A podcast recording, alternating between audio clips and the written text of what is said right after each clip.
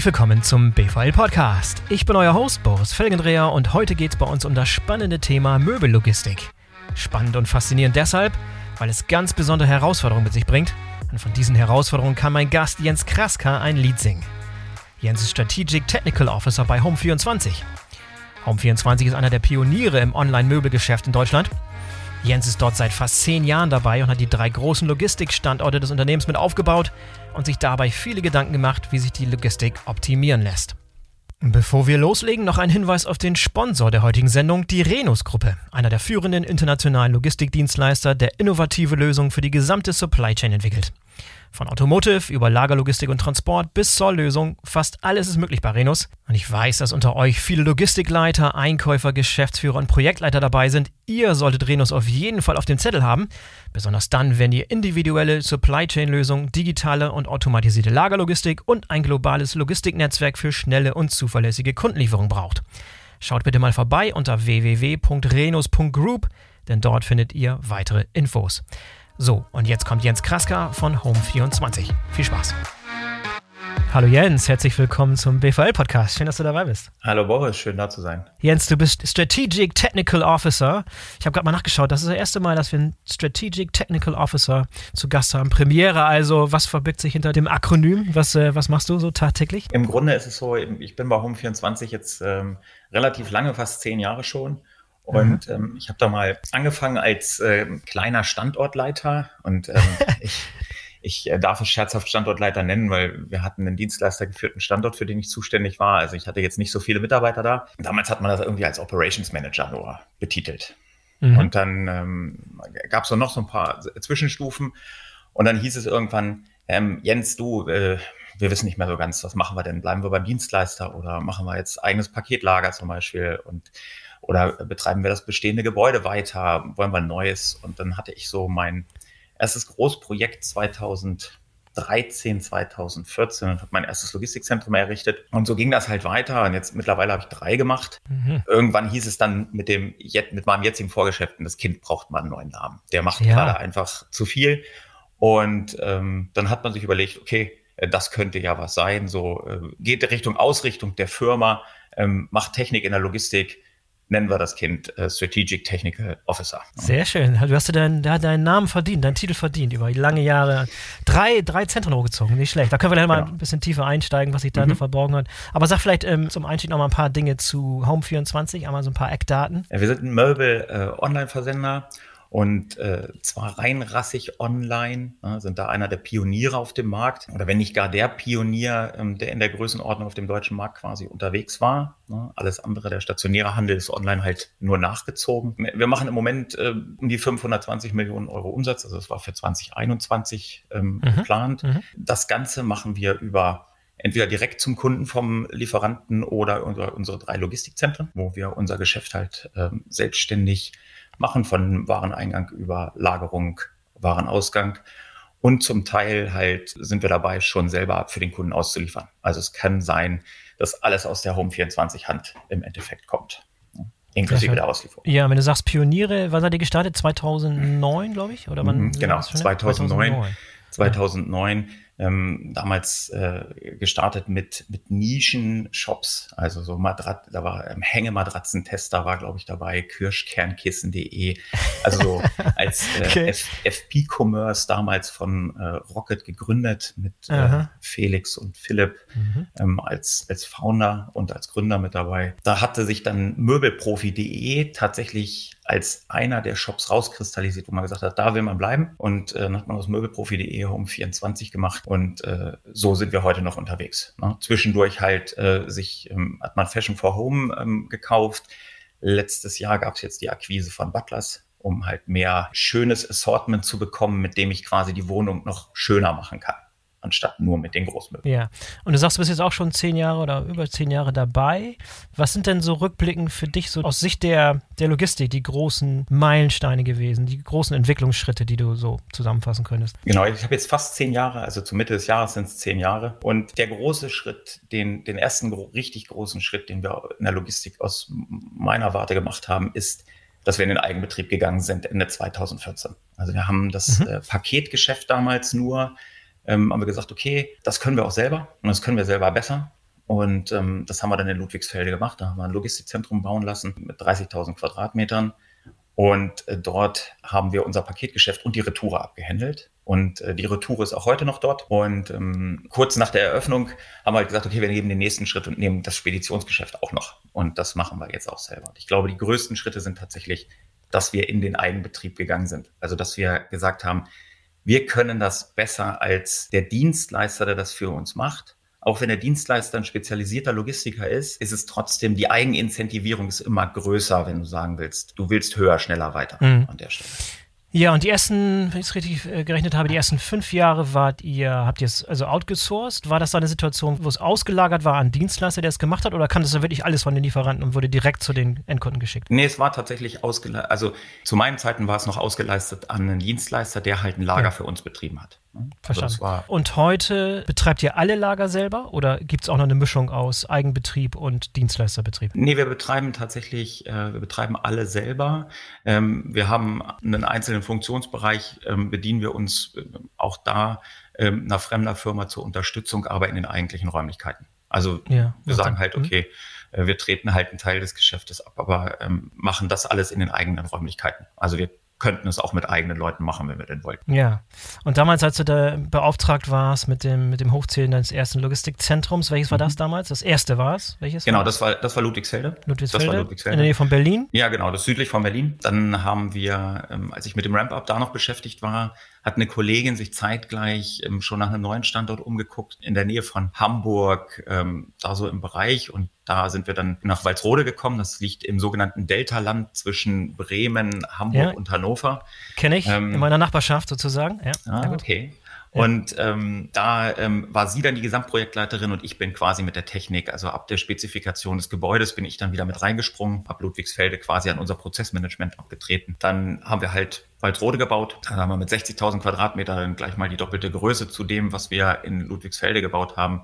Mhm. Ähm, ist das Geschäft aber auch anders ausgerichtet. Es ist halt mehr Möbel gewesen als, also Möbel sind es ja alles, aber mehr Speditionsmöbel als äh, die Paketmöbel, die wir in ähm, Ludwigsfelde halt nur lagernd hatten, wo auch die Technik drauf ausgelegt war. 2018 reichte dann Walsrode nicht mehr, dass wir gesagt haben, wir brauchen noch ein drittes. Und ähm, haben dann knapp 70.000 Quadratmeter in Halle an der Saale gebaut. Und das ist jetzt gerade das Aktuellste. Ja, und wo du es gerade sagst, dieser Split zwischen Speditionsmöbeln und diese Dinge, die, die im Paket wandern, wie ist da so Pi mal Daumen der, der, der Split? Da bin ich jetzt nicht sicher, weil vieles von dem Paket über Strecke läuft, also direkt vom Lieferanten zum, hm, ähm, mhm. zum Kunden. Ähm, und das läuft halt nicht durch unsere, durch unsere Finger. Wir hatten teilweise einen guten 30 bis 40 Prozent auf Paket auf dem einen Standort. Das verschiebt sich allerdings mehr in Richtung Großmöbel. Mhm, macht Sinn. Und dann mal zurück zu diesen verschiedenen äh, Logistikzentren, die du peu à peu hochgezogen mhm. hast und allen drei beteiligt warst. Wenn du zurückblickst auf den ersten Standort. Nochmal, welches Jahr zur Erinnerung? 2013. 2013. 2013, also inzwischen neun Jahre her. Mhm. Was war damals so State of the Art, was inzwischen schon ein bisschen überholt ist? Was war damals so das Allerneueste, was ihr eingebaut habt, was ihr verwendet habt, was ihr vielleicht innoviert habt, was jetzt inzwischen schon nicht mehr allerneuester Stand ist? Ich, ich glaube. Ich, ich frage es deshalb, weil das, das Feld entwickelt sich sehr, sehr schnell. Es ja. gibt viele, viele neue Innovationen und würde man dasselbe, was du vor neun Jahren gebaut hast, heute so wieder bauen? Da gibt es Modifikationen. Wenn du zurückblicken würdest, wenn du die Zeit zurückdrehen könntest, sozusagen, was würdest du heute anders machen mit dem speziellen Lager? Hm, ich glaube, ähm, das, was es jetzt gerade wäre, also was jetzt auch der aktuellste Punkt ist, ist das Thema Heizung gerade. Mhm. Du okay. versuchst halt nicht mehr auf fossile Brennstoffe zu gehen heutzutage. Also wenn ja. du jetzt nachbaust, keine fossilen Brennstoffe und auch kein Gas, weil ja, ist halt jetzt besonders, gerade besonders akut gerade, ja. Genau, ja. ist halt gerade akut da muss sich die Technologie gerade auch weiterentwickeln, weil es gibt zwar sowas wie Luft-Wärmepumpen, also Wärmepumpen grundsätzlich gibt es halt schon länger. Ähm, sie sind halt nur nicht so effizient wie ein Gasdunkelstrahler.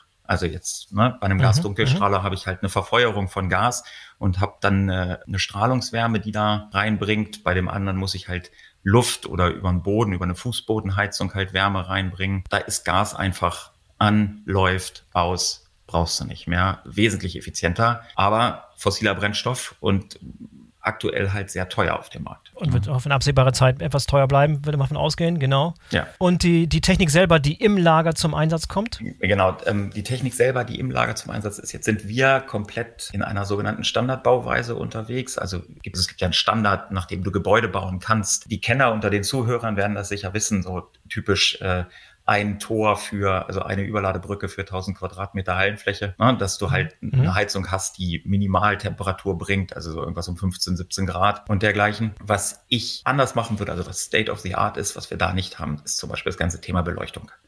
Ähm, also mhm. damals hat man tatsächlich gesagt, ja, die Halle innen drin, das machen wir schon LED. Aber die Büros sind alle noch normale Neonröhren. Die Außenlampen sind keine LED-Lampen. Also selbst in dem Bau anderthalb Jahre später in Walsrode war das noch nicht so. Mhm. Ähm, mhm. in Halle hast mhm. du jetzt überall LEDs. Ne? Oder halt auch die kleinen Dinge, Handwaschbecken, Urinale, keine automatische Spülung, sondern das ist halt einfach, jemand macht Aha. Wasser an und du musst Wasser wieder ausmachen. Oder du spülst oder du spülst halt nicht. Ähm, also so das sind so die kleinen Feinheiten, die du hast. Oder wasserlose Urinale oder, ne, also ja. das, das ganze Thema, was auch Richtung Energiemanagement und äh, Nachhaltigkeitsmanagement von so einem Gebäude ist, das hat sich halt wesentlich weiterentwickelt, was man jetzt anders macht. Ne? Ähm, auch so Smart mhm. Metering, dass ich weiß, wo habe ich meine Verbräuche. Ähm, wenn man das nachrüstet, ist das unheimlich teuer.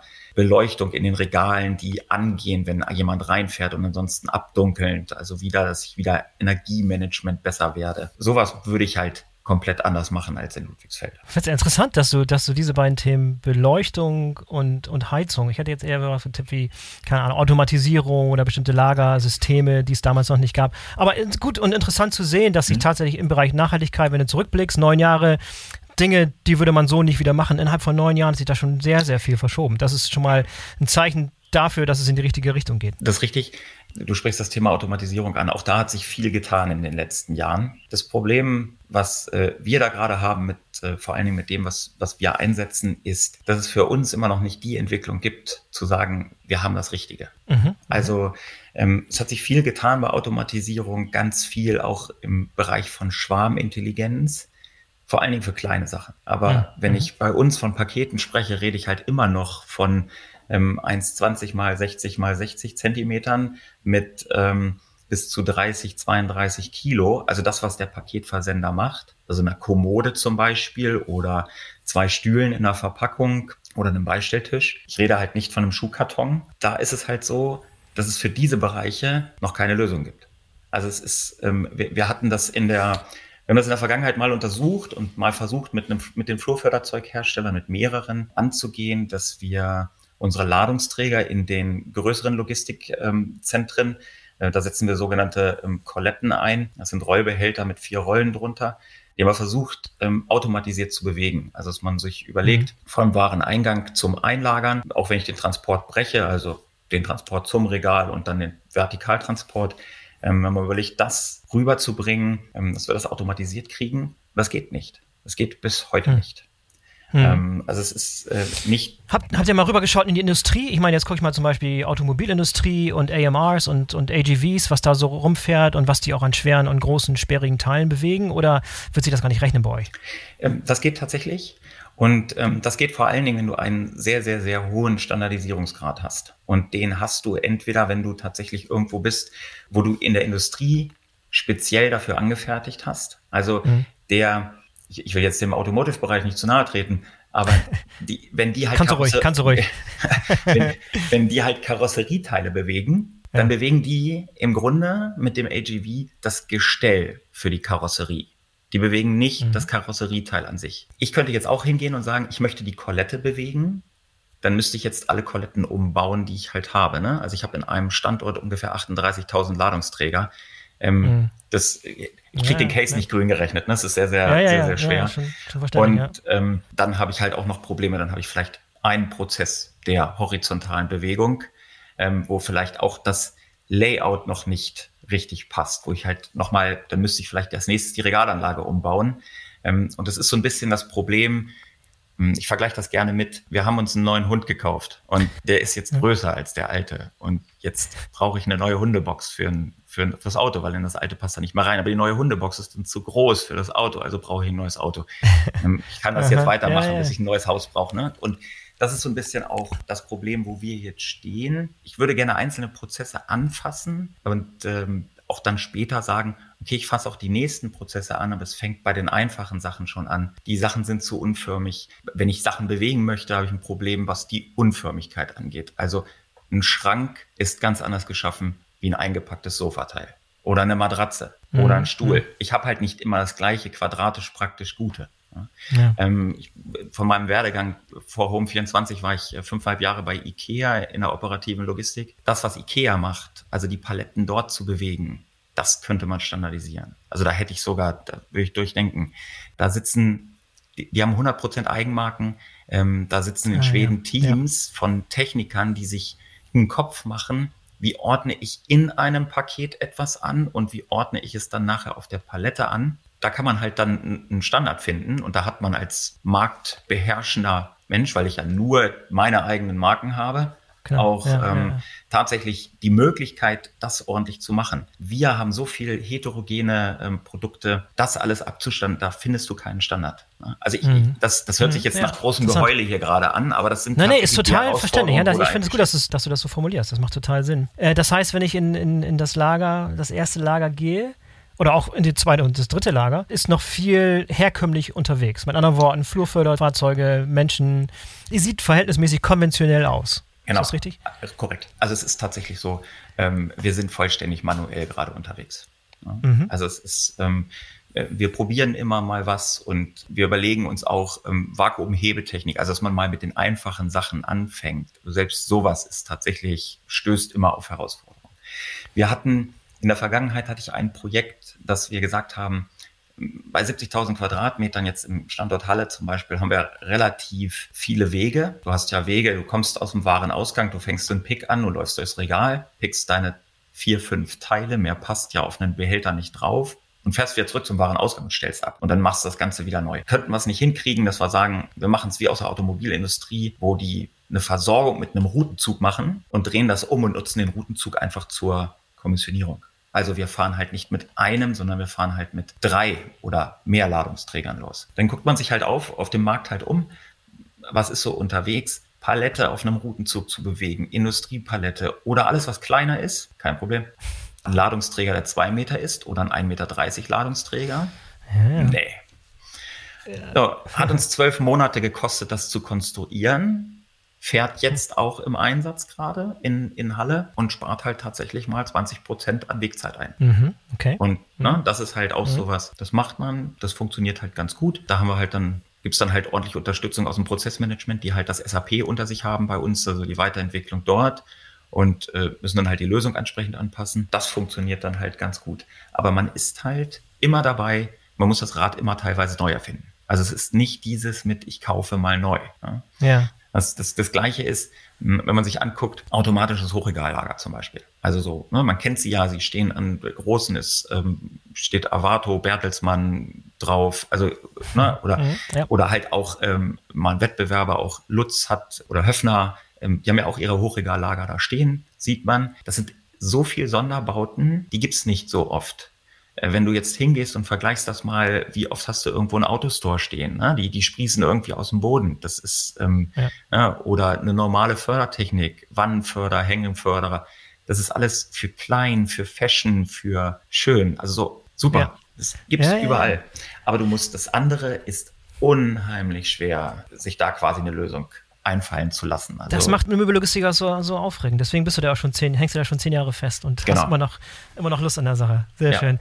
Ja, was, äh, was macht ihr dabei sonst um das Leben dieser Leute, die in diesen Lagern arbeiten? Wie viel sind das Pi mal Daumen in so einem durchschnittlichen Lager? Wie viele Leute sind ähm, unterwegs? In so einem durchschnittlichen Lager sind wir ungefähr mit allem drum und dran um die 140 Leute. In Walsrode und Halle, in Ludwigsfelde sind es um die 100 Leute nochmal. Da sind, ist mittlerweile nur noch die Retoure. Wir haben dieses Paketbereich konsolidiert, der ist nur noch in Walsrode. Ludwigsfelde macht mhm. nur noch die Retouren für uns. Okay, verstanden. Und was gibt es denn für Möglichkeiten, ein paar interessante Innovationen, die ihr herausgefunden habt, die ihr entdeckt habt, wie man das Leben der Belegschaft, der Mitarbeiter im Lager dort einfacher machen kann. Gibt es so ein paar coole Tipps, so Tricks, äh, Sachen, die ihr gefunden habt, die, die gut funktionieren? Ja, von den, von den einfachen Low-Hanging Fruits, dass man halt sagt, der, der Mitarbeiter kann halt entscheiden, will er halt ein oder zwei Koletten mitnehmen. Das kann er entscheiden. Das ist diese Route-zu-Thematik, was ich eben schon angesprochen habe. Das kann er mhm. beim Start des Picks quasi äh, entscheiden. Dann, dass wir gesagt haben, wir setzen vollständig halt auf mobile Drucker. Also wir labeln quasi unsere Produkte gleich aus während des, des Picks. Früher hatten wir immer noch so eine Packstation dazwischen, obwohl über 85 Prozent unserer Artikel durch den Speditionsversand halt nicht nochmal extra verpackt werden müssen, weil der Speditionsversand mhm. nicht so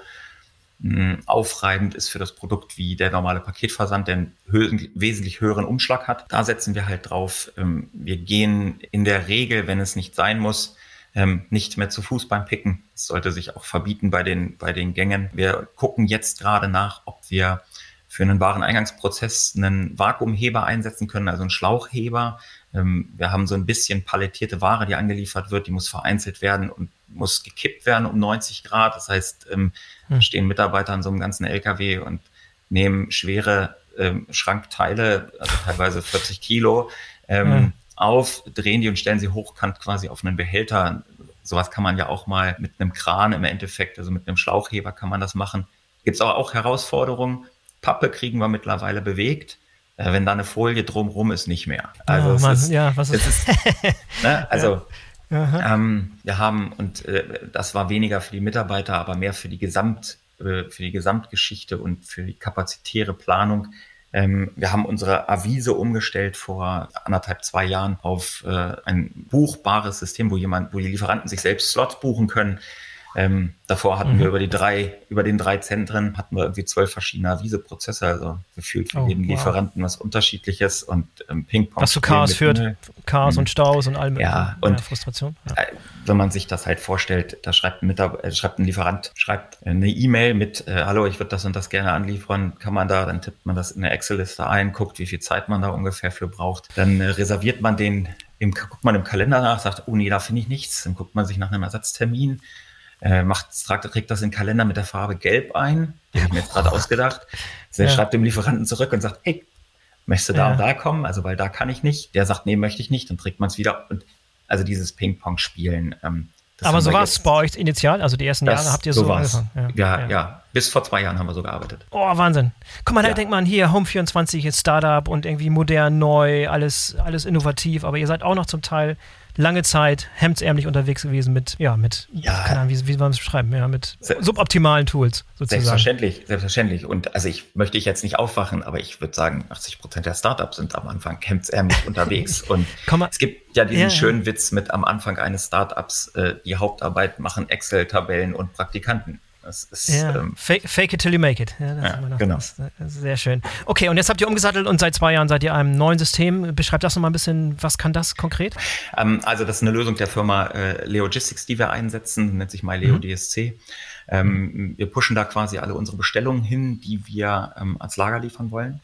Und die Lieferanten haben einen Portalzugang und äh, können dann sagen, diese Bestellposition möchte ich gerne anliefern jetzt gibt mir einen Termin. Und hinter vorgefertigten Regeln, die dahinter liegen, wie der Lieferant bei uns im Endeffekt zeitlich eingruppiert ist. Also wie lange brauchen wir für ein, für ein Packstück, das zu entladen und dann auch zu verräumen, sodass wir die Wareneingangsfläche wieder frei haben, bekommt er einen Zeitslot oder kann sich einen Zeitslot buchen. Mhm. Und er fragt diesen Zeitslot an, wir bestätigen diesen Zeitslot und ähm, dann kommt er, bekommt eine E-Mail dazu und kann mit dieser E-Mail sich dann bei uns beim Pförtner, beim Yard einchecken. Wird eingecheckt auf dem Hof, ähm, wir tracken die Zeiten halt mit und ähm, da sind wir jetzt gerade dabei, diesen Prozess noch so ein bisschen auszufordern, dass wir auch sagen, wir können auch zurück zur Feedback geben im Sinne von, wie war die Anlieferung, wie war das dergleichen. Also das mhm. hat uns halt wirklich weitergebracht. Was uns als Firma da vor allen Dingen weitergebracht hat, war das Thema mit, wie gesagt, vorher zwölf verschiedene Prozesse, also drei Standorte, mhm. zwölf Prozesse und sowas mhm. um den Dreh. Und jetzt haben wir halt noch einen. Also wir haben tatsächlich mal richtig einen Crunch gemacht und haben von zwölf auf einen Prozess runter und es gibt einen Standardprozess, wie die Avise bei uns funktioniert. Muss ja auch mega frustrierend sein für die Lieferanten von euch, ne? wenn die irgendwie ja. drei in der, in der, Vergangenheit drei Standorte und vier verschiedene Standards für diese Anlieferung, wenn die zum Teil diese drei Standorte, die drei Logistikzentren beliefern und da jedes Mal einen anderen Prozess benutzen müssen. Ja, mhm. sehr frustrierend, kann ich mir vorstellen. Ja. Genau. Und äh, in diesem Fall werden dann auch die Speditionen eurer Lieferanten eingebunden. Oder wer macht diese Buchung? Wer Korrekt. macht das konkret? Äh, genau, okay. es, kommt, ähm, es kommt halt ganz drauf an. Ähm, es gibt Lieferanten, die liefern, also die avisieren selbst, kümmern sich dann um den Transport. Es gibt aber auch die, die an eine Spedition übergeben, wo die Spedition dann die Avisierung macht. Und mhm. ähm, dann hat halt die Spedition das Recht für diesen Lieferanten zu avisieren und bekommt den Portalzugang genauso. Ja, ist das verbunden mit, mit irgendwelchen Telematiksystemen oder zumindest Apps bei den Fahrern, dass du sehen kannst, wann wo Verzögerungen auftreten, wann wer mhm. wo kommt? Ja, wir könnten es, äh, das Modul gibt es, also das Aha. System kann das, also die an, den Anschluss an äh, Fleet Management Systeme. Jetzt, äh, ich sag ja, es gibt immer überall eine Herausforderung und ich finde mhm. immer einen Haken. Das, ja, das Thema ist, der gibt das an einen Spediteur und der Spediteur oder der hat einen Haus- und Hofspediteur und dieser Spediteur sagt, okay, ich setze das das bestimmte Fleet-Management-System ein, das Telematiksystem, was, welches wir anschließen könnten. Jetzt versucht der, also der, der nimmt einen Subunternehmer mit rein und der nimmt nochmal einen Subunternehmer mit rein und dann bricht die Kette und dann bekomme ich keine mhm. Telematikdaten. Mhm. Und es mhm. gibt die Alternative zu sagen, der Fahrer hat eine App auf dem Handy, die einfach den Status macht. Also ähnlich wie man es jetzt bei einem DHL-Fahrer zu Hause kommt. Er ist noch vier Stops von dir entfernt. Jetzt bei uns wäre es halt nur in dem Moment, wo er sich halt in einem Radius von 50 Kilometer um das Logistikzentrum befinden würde, würde er sichtbar werden. Vorher hat man mhm. nur eine ungefähre Zeit, weil ansonsten reden wir ja davon irgendwie fremder Überwachung, die man halt auch datenschutztechnisch nicht haben möchte. Mhm. Mhm. Ähm, mhm. jetzt nagel mich nur nicht fest auf die 50 Kilometer. Das muss ich. Ja, alles ähm, gut. Nee, Im hm. Zweifel nicht kriegsentscheidend, aber genau. ich verstehe das Prinzip, ja. Genau. Ne? Und ähm, aber das Problem ist, die Fahrer wollen das nicht aufs Handy installieren. Wir, wir können keinen zwingen dazu. Ähm, mhm. Wir haben das pilottechnisch mit einem Lieferanten mal gemacht, der auch sagte, ja, er wäre daran interessiert, aber er kann die Informationskette nicht halten. Und dann sind wir dabei bei den gleichen Problemen mit digitalen Lieferscheinen, mit allem, was so digital irgendwie durchgeht, wie hältst du die Kette aufrecht? Das ist ja immer, das ist ja auch die heutzutage die Frage, wenn man von Digitalisierung redet. Ähm, und ich sage, ich möchte am liebsten papierlos arbeiten. Also ich auch gerne den Lieferschein abschaffen, dass alle Projekte, die es bisher gibt, also jetzt auch BVL und GS1, das Projekt digitaler Lieferschein, noch nicht auf dem Standard ist, dass ich es ausrollen möchte gerade. Also es ist, ich mhm. habe es jetzt letztes Jahr mir auf dem, ähm, auf dem Logistikkongress angeguckt, aber es ist noch nicht so, dass ich sage, es funktioniert, wie ich das möchte, ne? weil ähm, man hat halt heutzutage sogar das Problem, dass ich Lieferanten habe, die haben ihre Lieferscheine in ihrer Sprache, Polnisch zum Beispiel, und ähm, dass man da überhaupt hinkriegen muss, wie kriegen wir denn den Standard hin, dass wir deren Lieferscheine überhaupt lesen können? Also dass man überhaupt fähig ist, den Lieferschein zu lesen. Also mhm. diese Sprachbarriere, die ist ja schon da. Mhm. mhm. Also das ist halt die Herausforderung, die wir an der Stelle, an der Stelle halt deutlich haben. Ja, nochmal zurück zu dieser, zu dieser Avisierung, zu diesen, mhm. äh, diesen Zeitfenstern und das ist jetzt automatisiert.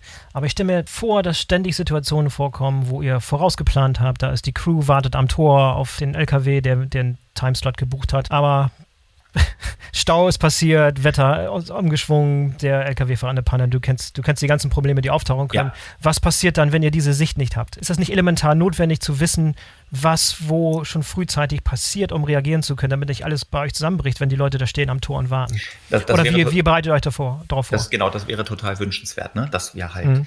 Ähm, Sachen haben, wenn da plötzlich irgendwie Anlieferungen wegbrechen, ähm, dass wir jetzt nicht die Kapazität verschenken, indem da stehen halt Manpower am Gate und ja. ist halt vollkommen ja. ungenutzt. Ne? Das darf man sich heutzutage halt nicht erlauben. Die Standorte bereiten sich aufgrund der Erfahrung gerade einfach ein bisschen drauf vor.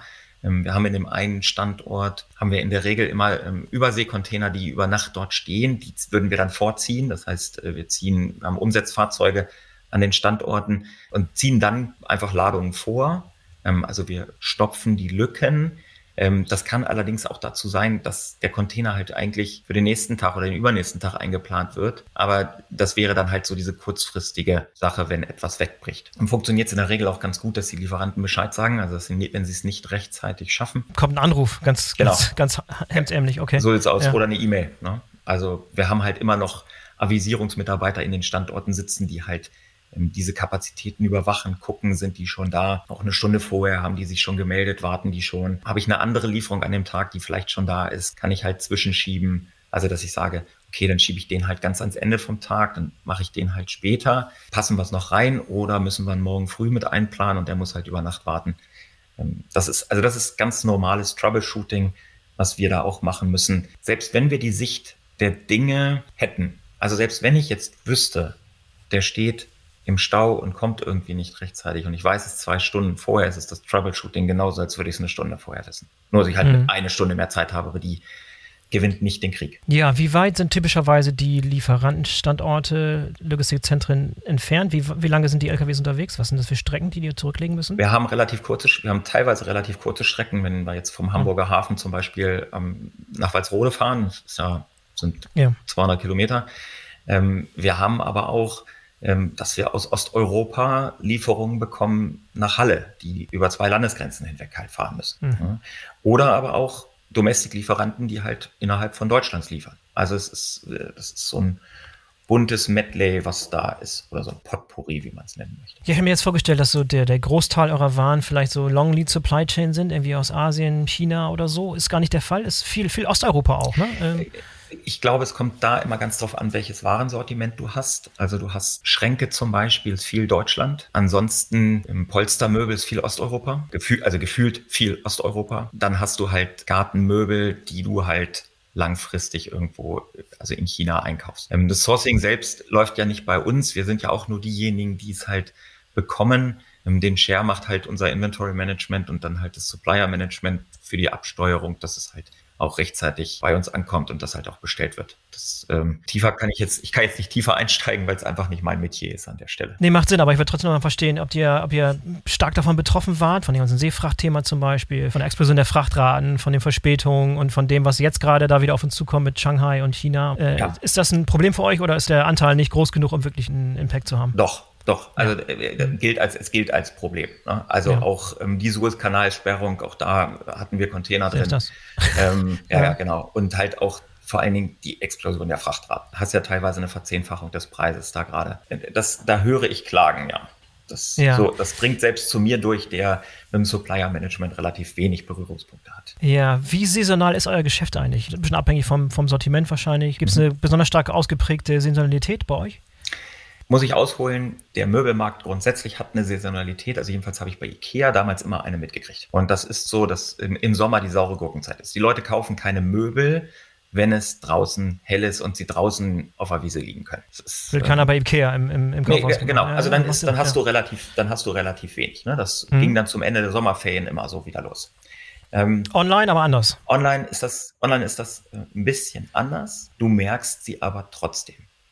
Und dann kam Corona. Und mhm. seitdem ist irgendwie alles einfach nur durcheinander. Ja. Ne? Dann hattest du diesen ersten Lockdown, wo die Leute halt einfach nur volles Cocooning betrieben haben, also so heimisch schön machen, wo du gar nicht wusstest, wohin eigentlich. Ähm, und dann hast du, also du hast jetzt im Moment so viel äußere Einflüsse, das putzt dir die Saisonalität einfach teilweise weg. Mhm. So mein Bauchgefühl gerade. Ne? Und, und Dinge wie Black Friday und sowas, sind das Sachen, wo ihr auch darauf hinarbeitet, wo wirklich ja. auch dann diese zeitgenaue, zeitangepasste Lieferung und so weiter dann auch notwendig werden? Genau, also da ist es, da ist es tatsächlich so, man bereitet sich halt auf ähm, Black Friday vor, also auf die Aktionstage, die mhm. halt im Jahr irgendwie mal festgelegt werden von unserem Marketing, wo halt Black Friday ein Punkt ist. Ähm, oder Black Weeks sind es ja mittlerweile teilweise, wie man ja. sie so schön neudeutsch nennt. Da wird natürlich vorher geguckt, was kann man dafür nehmen, was ist es. Ähm, und dann ist die große Herausforderung zu dem Zeitpunkt, weil ähm, Black Friday oder Black Weeks und Cyber Monday und Weihnachtsgeschäft, also Cyber Monday betrifft uns weniger, aber ähm, bringt Druck auf die gesamte Distributionsseite. Und mhm. Das mhm. ist dann die große Herausforderung. Also vorher die Ware da zu haben und dann sie aber auch zum Kunden rechtzeitig rauszubekommen, äh, damit der Kunde sie rechtzeitig hat, damit mhm. er halt Weihnachten auf der schönen Couch sitzen kann und nicht auf mhm. äh, irgendwelchen Klappstühlen, weil er nichts sonst hat. Ja, vielleicht nochmal zurück zu ein paar Innovationen. Ähm, du hast jetzt schon ein paar interessante Dinge genannt. Gibt es noch ein paar weitere Innovationen, die du in den letzten Jahren an den Start gebracht hast, auf die du besonders stolz bist, die besonders gut funktioniert haben, die du gerne teilen würdest? Was sticht ähm, so raus? Was, was, sticht so raus? Also wir, wir, haben ja schon gesagt, wir sind ein bisschen hemdsärmlich unterwegs. Ne? Was wir mhm. jetzt gemacht haben, ist äh, in der letzten Zeit, wir haben Vorbereitungen getroffen letztes Jahr, dass wir dieses Jahr den ersten Standort jetzt auf neue ähm, Scanner-Generation umstellen konnten. Wir waren früher noch mit äh, Scannern unterwegs, die halt noch ein Windows-Betriebssystem hatten. Ähm, also wer, wer, wer von den von den Zuhörern einen Palm kennt, ähm, der kennt das oh, Betriebssystem wow. auch. Ja, es waren Windows 6 und Windows 7, 7 Geräte. Ähm, aber Mobile, was bedeutet, du nimmst den Akku raus und das Gerät vergisst so gut wie alles. Also die hat, ist nicht vergleichbar mit der heutigen Smartphone-Generation oder was es halt heute gibt. Und mhm. auch nicht mehr State of the Art. Also überhaupt nicht. Und ähm, wir haben jetzt tatsächlich den ersten Standort umgestellt auf ähm, Geräte mit, mit Android jetzt. Und das gibt jetzt mal so einen richtigen Push in Möglichkeiten, was wir jetzt tun können. Also wir haben letztes, wir haben, was wir letztes Jahr in Vorbereitung gemacht haben, ist ähm, das Managementsystem für die, für unsere Mobile Devices geändert ähm, und die grafische Oberfläche, also die App oder die Applikation, mit der wir, mit der wir auf unser SAP zugreifen, das haben wir auch einmal umgestrickt. Da kann ich auch, also auch da muss ich, jetzt muss ich mal Danke nochmal sagen an unser Prozessmanagement, weil das hat quasi da den Hauptanteil gemacht. Muss ich jetzt, muss ich die Plattform hier einfach mal nutzen dafür. Und ähm, diesen Sprung jetzt zu machen auf Android und halt den gesamten State of the Art Applikationspool, der da mitkommt und mit kann, zu nehmen, das bringt uns halt nochmal richtig, richtig, richtig einen Schritt voran. Und da haben wir jetzt mhm. der erste Standort ist umgestellt. Ähm, jetzt äh, folgt als nächstes das nächste Projekt, was wir gerne machen würden, ist, dass wir mal testen mit äh, Wearables, also dass wir sagen, wir nehmen nicht mehr, im Moment nutzen wir noch einen Scanner, der sieht aus wie eine Pistole, also das Typische, was man halt so kennt, sondern dass wir jetzt halt sagen, okay, vielleicht können wir ja mal was nutzen wie Handrückenscanner zum Beispiel. Mhm. Also um die Hände frei zu kriegen. Ja? Also unser Pick-Prozess sieht jetzt so aus, man scannt das Produkt, dann legt man den Scanner zur Seite, dann nehme ich das Produkt, packe das von der von der Quell, von dem Quellbehälter in den Zielbehälter und dann nehme ich meinen Scanner wieder auf. Und im Zweifel liegt er die, irgendwo rum. Ach, die muss man irgendwo hinlegen auch noch. Ja, ja das ist natürlich naja, optimal. Ne? Ja. Das ist wie, das ist wie eine Pistole, ne? Du kannst den nicht hin. Und wenn du ihn am Handrücken hast, du halt die Hände frei. Also ich möchte halt gucken, wie kriege ich die Hände frei? Ja, ja, da gibt es ja. sehr, sehr coole Lösungen schon am Markt. Will ich jetzt keine Namen nennen, aber die hast du sicherlich schon mal. Genau. Genau, also ja. da gucken wir uns um. Ein paar haben wir ausgeschlossen für uns, weil wir halt sagen, nee, das ist nicht, das ist nichts für uns. Und ähm, aber mit Android hat man halt jetzt die Möglichkeit, diese Anbindung ordentlich zu machen, ohne dass sie zu anstrengend wird fürs gesamte System. Ja? Mhm. Also ich muss nicht alles neu bauen, sondern kann mich jetzt vielleicht mal endlich einem Standard bedienen, weil ich halt State-of-the-Art-Geräte auch einsetze. Genau. Und also das ist jetzt, äh, das ist jetzt das nächste oder halt auch die nächsten Technologiefortschritte ist ähm, unsere eigene Auslieferung arbeitet im Moment nur mit Handys und also wir scannen mit Handys. Da wollen wir jetzt auch auf die nächste Gerätegeneration mal professioneller werden. Ähm, dass wir halt mal mit gerätetechnisch mit einem DHL oder so halt gleichziehen. Ne? Ja. Was uns dann auch die Möglichkeit wesentlich gibt, schneller zu werden, besser zu werden, nicht vor dem Kunden zu stehen und äh, sagen, oh, ich muss noch den Barcode abscannen.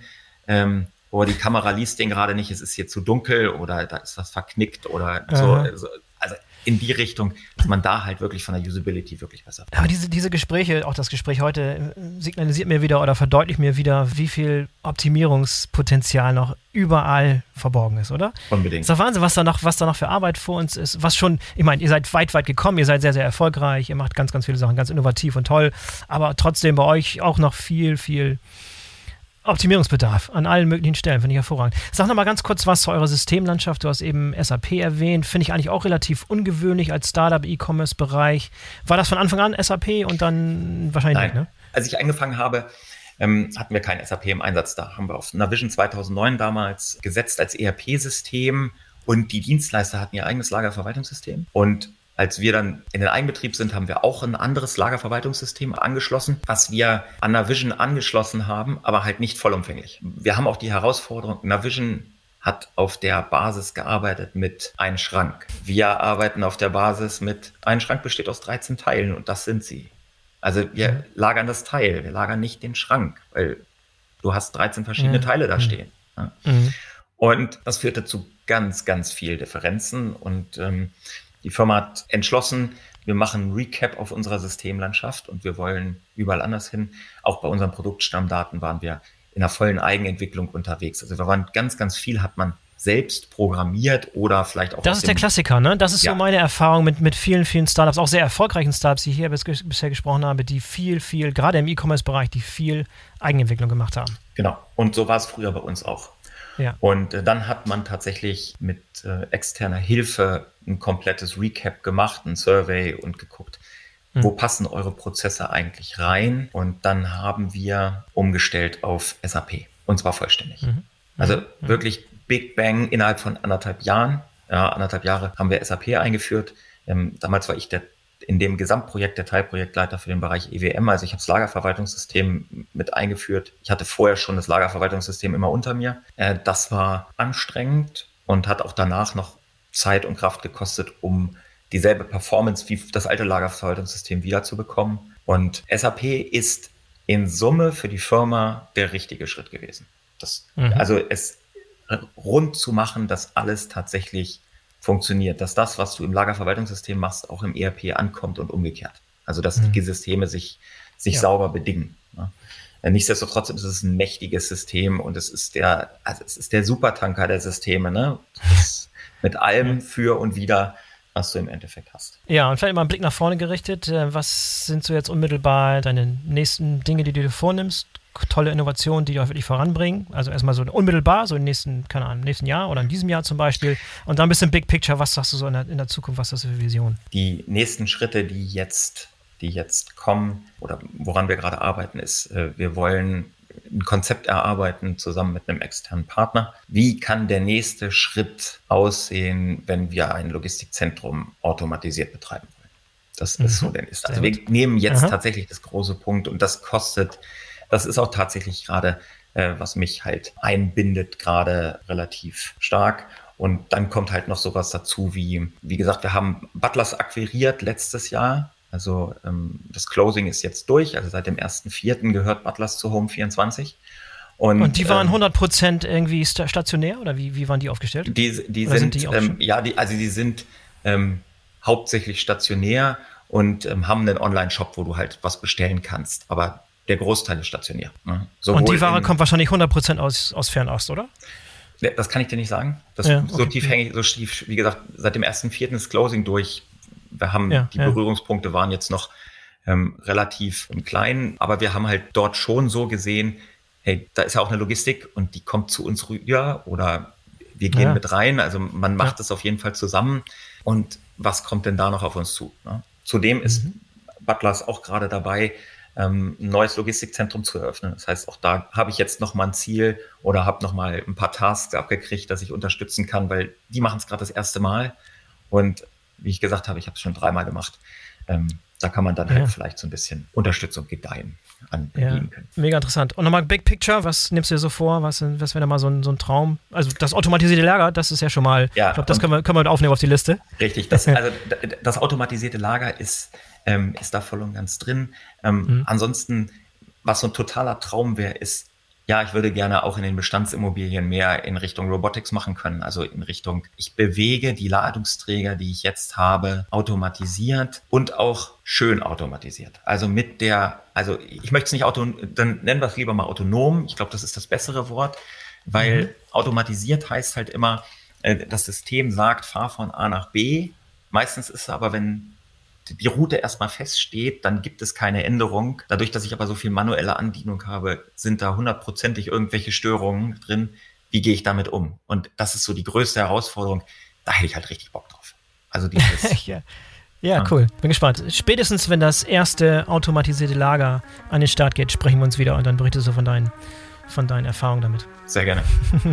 Jens, vielen Dank fürs tolle Gespräch. War super interessant. Danke dir, dass du die Zeit genommen hast heute. Danke, Boris, dass ich da sein durfte. So, das war der BWL-Podcast mit Jens Kraska von Home24. Ich hoffe, euch hat's gefallen und ihr seid in der nächsten Woche wieder dabei. Denkt dran, den BVL-Podcast zu abonnieren, damit ihr keine der kommenden Folgen verpasst. In diesem Sinne, bis zum nächsten Mal, euer Boris Felgendreher.